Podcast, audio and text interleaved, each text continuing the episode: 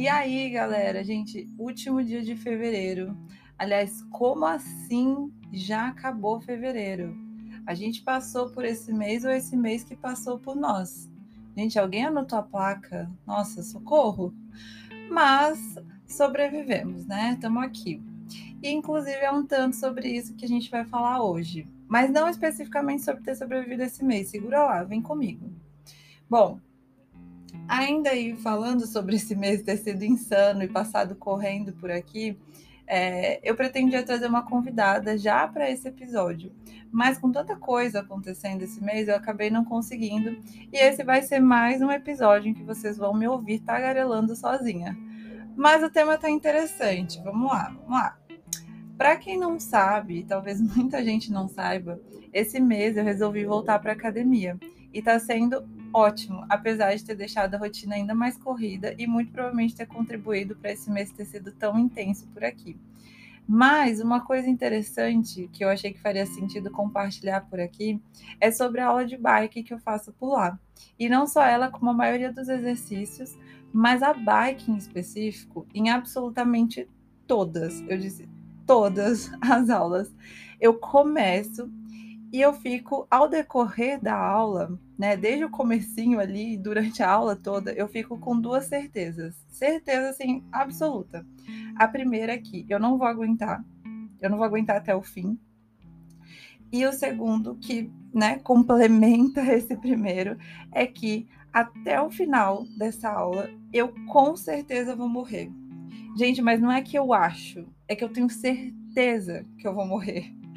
E a parte mais legal, né, é que, um, eu sempre aguento até o final. E dois, eu, como vocês podem perceber, tô aqui, sempre sobrevivo.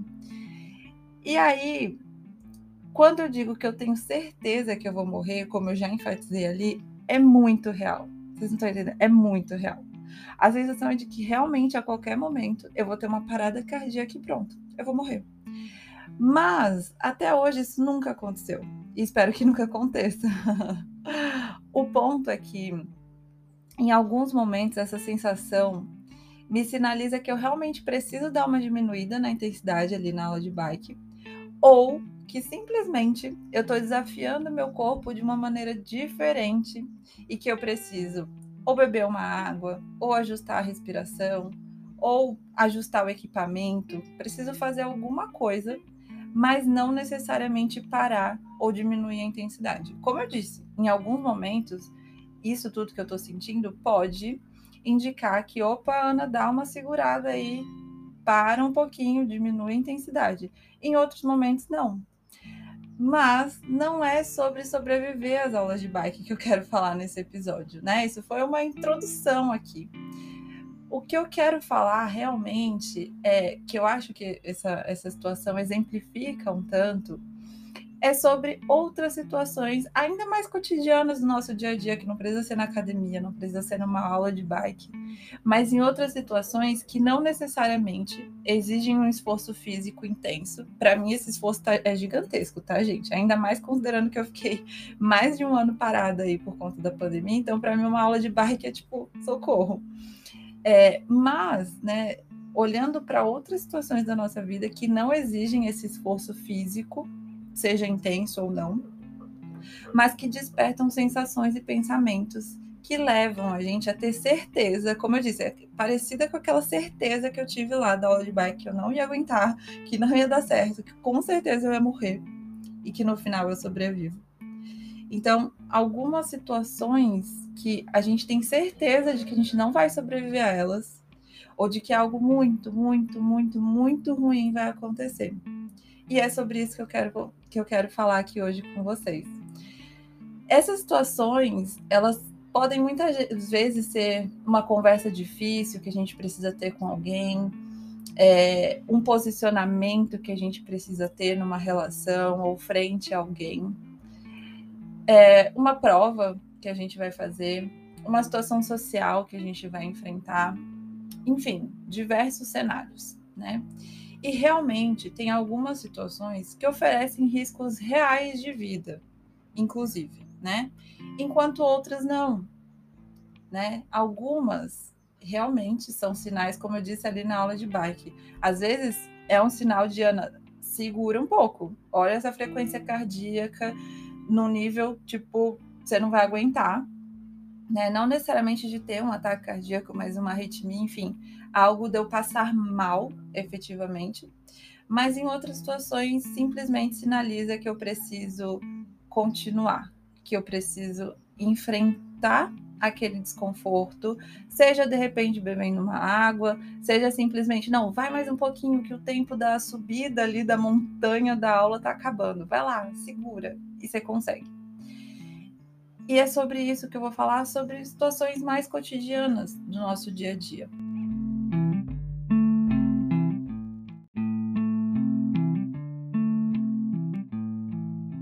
Você já teve situações na sua vida em que você precisava ter uma conversa difícil, tomar uma decisão que para você era difícil, é, fazer algo que você estava sentindo que não ia dar certo, e depois que você teve aquela conversa, é, tomou aquela decisão, fez aquilo que você pensava que seria difícil, quase impossível, você percebe que você sobreviveu e mais do que isso, que às vezes o resultado foi até menos catastrófico do que tudo que você estava imaginando.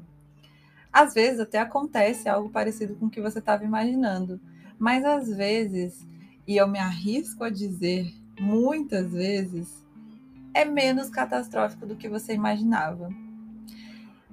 E aí, cabe a gente dizer que a gente tem um cérebro e um corpo como um todo que se desenvolveu né, ao longo dos anos, né, dos milhares de anos em que a nossa espécie foi se desenvolvendo, que se desenvolveu de maneira a prever riscos e procurar solucioná-los.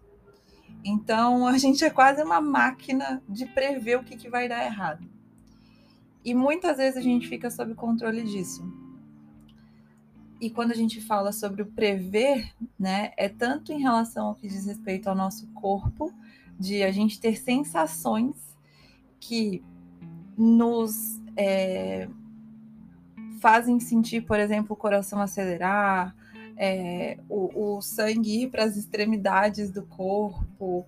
Né? São as sensações que a gente aprende a denominar como medo, por vezes ansiedade e uma série de coisas que a gente sente né? Ao mesmo tempo em que a gente tem um cérebro que é, é muito criativo em pensar em situações problema e catastróficas que podem acontecer frente a algo que a gente pensa em fazer. É, e tudo isso em interação com o social, com as formas que a gente aprendeu a, a se desenvolver, a se relacionar, na nossa história, na nossa sociedade, isso tudo junto cria um turbilhão de coisas que, ao menor passo da gente ter uma conversa difícil, ter alguma situação ali que nos parece muito desafiadora, a gente pode ter a sensação que a gente não vai sobreviver aquilo, ou que aquilo vai dar muito errado, que aquilo ameaça aquela reação, ameaça a gente enquanto ser vivo, quase, né? É...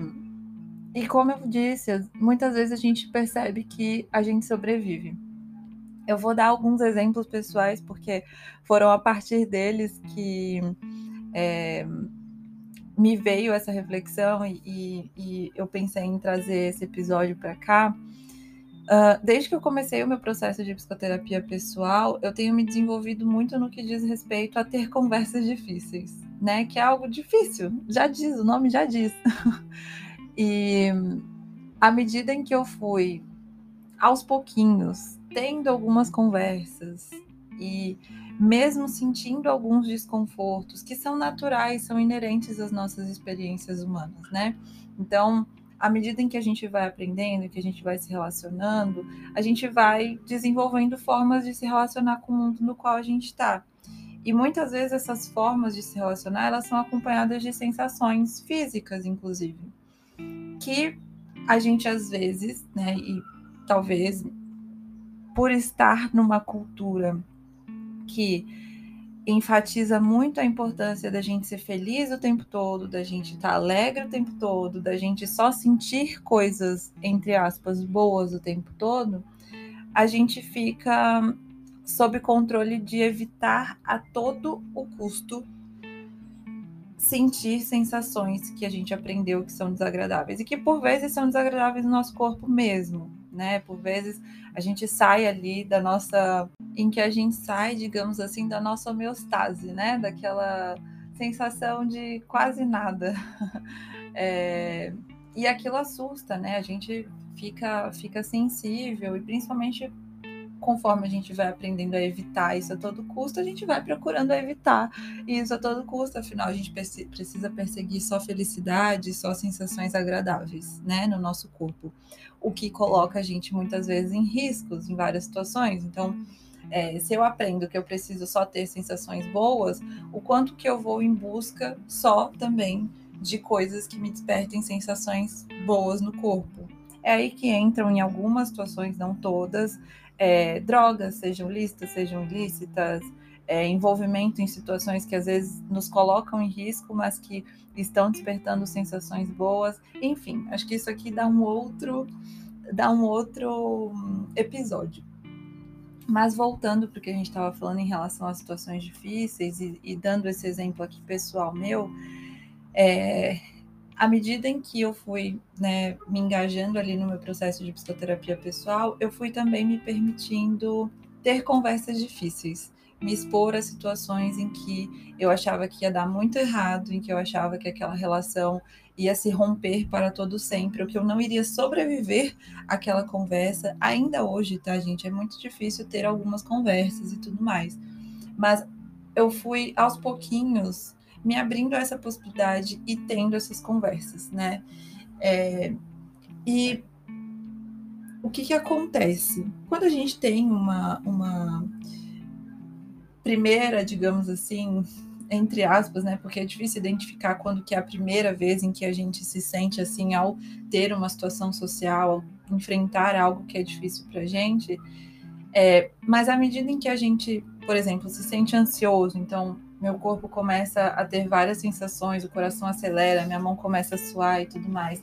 E eu, frente a uma situação, né, que eu considero uma conversa difícil, tomar uma decisão difícil, mas principalmente conversas difíceis. Eu vou pegar esse exemplo porque é um exemplo que acontece muito na minha vida pessoal, que eu recebo muito na clínica, que eu vejo muito as pessoas ao meu redor, né, é, da minha vida pessoal também falando e tudo mais e é algo que eu tenho enfrentado muito como psicóloga clínica também, de eu ter que ter conversas difíceis com meus clientes e tudo mais, é, à medida em que eu sinto as sensações ali fisiológicas, né, respondentes aí para quem é da análise de comportamento, mas essas sensações físicas de ansiedade, que a gente chama de ansiedade, por exemplo, de medo ou algo desse tipo, e a gente se afasta daquilo ali, a gente não é, enfrenta, digamos assim. Então, eu sinto ansiedade, medo daquela reação, eu sinto aquela certeza de que vai dar errado e eu não converso. E eu não tenho aquela conversa difícil. E eu evito aquela conversa, eu evito aquilo que está me despertando tantas coisas no meu corpo. O que, que acontece? O que, que meu corpo entende? Ele entende que aquilo é um risco real ele entende que numa próxima vez em que eu me deparar com aquela situação, eu realmente preciso esquivar dela, eu realmente preciso fugir dela, eu realmente preciso não enfrentá-la. E aí o que acontece? A gente vai sistematicamente se esquivando e evitando todas essas situações. E o que, que isso e que, que acontece com isso? Qual que é a grande questão? Bom, pode não ser uma grande questão, depende, né? Depende da história de vida de cada um de nós. Mas quais são os riscos que eu vejo e que eu já vi na minha vida pessoal, inclusive? Um, a gente deixa de se posicionar frente a situações que nos colocam às vezes em reais riscos, né, em relações que são potencialmente maléficas para gente, é, a gente deixa muitas vezes, isso aqui é muito importante, de, de aprofundar uma relação, de tornar a relação mais sólida. Porque muitas vezes a gente tem a sensação de que ter conversas difíceis vão romper as nossas relações ou vão quebrar aquele vínculo ou pronto, a relação vai terminar. E muitas vezes o que acontece é que isso aproxima. A gente se colocar nas relações, a gente é, enfrentar esse desconforto pode, por muitas vezes, aproximar. Claro que isso depende da relação. Às vezes a outra pessoa não está disposta e aberta a esse diálogo, mas às vezes está. E às vezes isso pode ser muito rico para as relações e principalmente, às vezes, ao que diz respeito a gente, individualmente, né? No sentido em que a gente às vezes deixa de um, expor os nossos limites. A gente deixa de sinalizar aquilo que é um limite para gente, né? E o quanto que isso vai dificultando as relações, tanto com o outro, né? Porque a outra pessoa pode não saber que aquilo é um limite para mim, e ela continua fazendo, uma vez que eu não comuniquei, ou a relação comigo mesma, de é, eu não eu estar ali sistematicamente sendo exposta a situações que ultrapassam os, meu limi os meus limites, né? Então, a gente estava falando sobre ao não se expor a essas situações, ao não enfrentar esses desconfortos, a gente acabar sinalizando para o nosso corpo que aquilo é uma ameaça real e a gente precisa se esquivar dela. E a gente precisa fugir dela a todo custo. E isso coloca a gente sistematicamente nessa posição de evitação, né? De sempre fugir daquelas situações, de não ter essas conversas, e isso pode ser muito prejudicial para a gente, para as nossas relações. Ainda que pareça, possa ser esquisito, assim, né? Parece que a gente precisa evitar aquela sensação e tudo mais. Mas o quanto que isso a médio e longo prazo vai prejudicando, na verdade, as nossas relações, vai tendo um efeito contrário àquilo que a gente gostaria. Poxa, então eu deixo de ter uma conversa difícil porque eu quero que a minha relação fique boa, fique legal. Só que o que acontece é a relação ir se desgastando, né? Porque não vão sendo comunicados os meus limites e chega um ponto que eu não aguento mais. E, enfim, a relação termina ou algo né, mais complexo acontece. E não que terminar a relação seja um problema, mas às vezes fica complicado para ambos os lados, né? E aí entra um fator importante, que era o que eu estava falando que eu ia dar de exemplo na minha vida pessoal, né?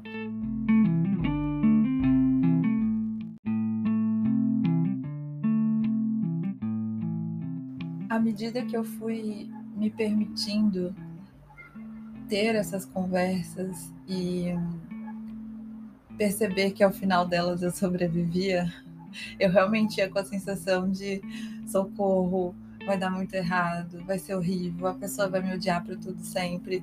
E aí eu tinha conversa, muitas delas, né, são desafiadoras mesmo, e ali no momento eu começo a enfrentar sensações difíceis, mas ao final eu percebo que eu sobrevivo. Ao final com aquela sensação, ufa, falei, sobrevivi. É por isso o nome desse podcast, desse episódio de hoje. E é justamente isso, à medida em que a gente vai tendo as conversas e a gente vai percebendo que aquilo que a gente está sentindo é só uma sensação, não é um risco real à nossa vida, a gente vai se permitindo numas próximas vezes, aos poucos, claro.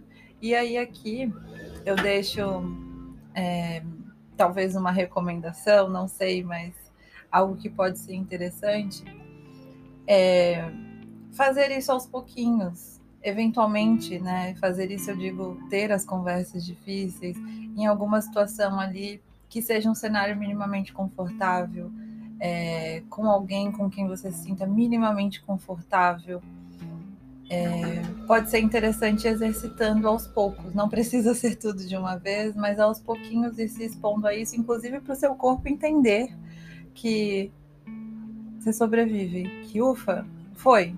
Conversei. Foi difícil? Foi. Mas foi.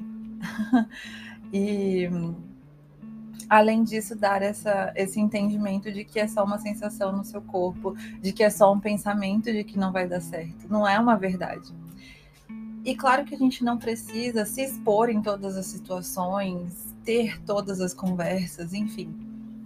Cabe a gente avaliar. A grande questão é quando esse tipo de entrave começa a nos afastar daquilo que é importante para a gente, né?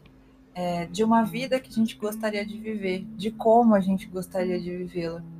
Essa é a grande questão. Não são todas as conversas difíceis que vão um, mudar algo nas nossas vidas. Enfim, algumas pessoas, inclusive, não estão abertas a, essa, a, a ter conversas, ao diálogo, enfim, e cabe a gente avaliar essas relações e tudo mais. Mas em muitas delas pode ser extremamente benéfico e às vezes a gente deixa de se expor por uma sensação ou por um pensamento né? Pela forma que a gente aprende a se relacionar com aquilo ali que a gente está sentindo, de modo a evitar, é, a forma que a gente aprende a se relacionar com aquilo que a gente está pensando, de com certeza vai dar errado, com certeza a pessoa vai me odiar, com certeza essa relação vai acabar, e tomar aquilo ali como verdade e começar a realmente evitar todas essas possibilidades o quanto que a gente vai deixando de, inclusive, desenvolver mais as nossas relações, de se aproximar mais, de é, colocar as nossas percepções no mundo, sinalizar os nossos limites, se relacionar melhor conosco e com os outros. Então, deixo aqui nesse episódio uma reflexão. É, um convite a estar aberto, porque à medida em que a gente vai tendo essas conversas, um mundo de possibilidades vai se abrindo para a gente também. A gente começa a perceber possibilidades, né, de ter conversas, de dialogar, de ajustar relações, aquelas em que cabem ajustamentos e não afastamentos. Algumas cabem e pedem afastamentos. É, e mesmo que a gente não pense essas coisas aqui que eu fui descrevendo conscientemente, às vezes a gente só não conversa. Às vezes a gente nem se dá conta de que o que a gente está sentindo é que vai dar errado e que a pessoa não vai entender, que a pessoa não vai gostar. É o que a gente não vai sobreviver, que, né? Às vezes a gente não se dá conta que essas sensações estão mexendo com a gente naquele momento, mas a gente se esquiva e foge dessas coisas como se elas fossem ameaças gigantescas. Em algumas situações são, né? Então, quando a gente olha é, nesse sentido de é, a gente, enquanto espécie, lá na savana africana, como tinha uma professora que falava que imagina é, a gente lá na savana africana milhares de anos atrás. Realmente, algumas situações né, são arriscadas até hoje em dia. É, e despertam todas essas sensações, mas à medida em que a gente vai adentrando numa cultura como a que a gente tem hoje em dia, os riscos que a gente tem a sensação de que é, arriscam a nossa vida, eles são relacionados às situações sociais, que são super importantes, nós somos seres sociais.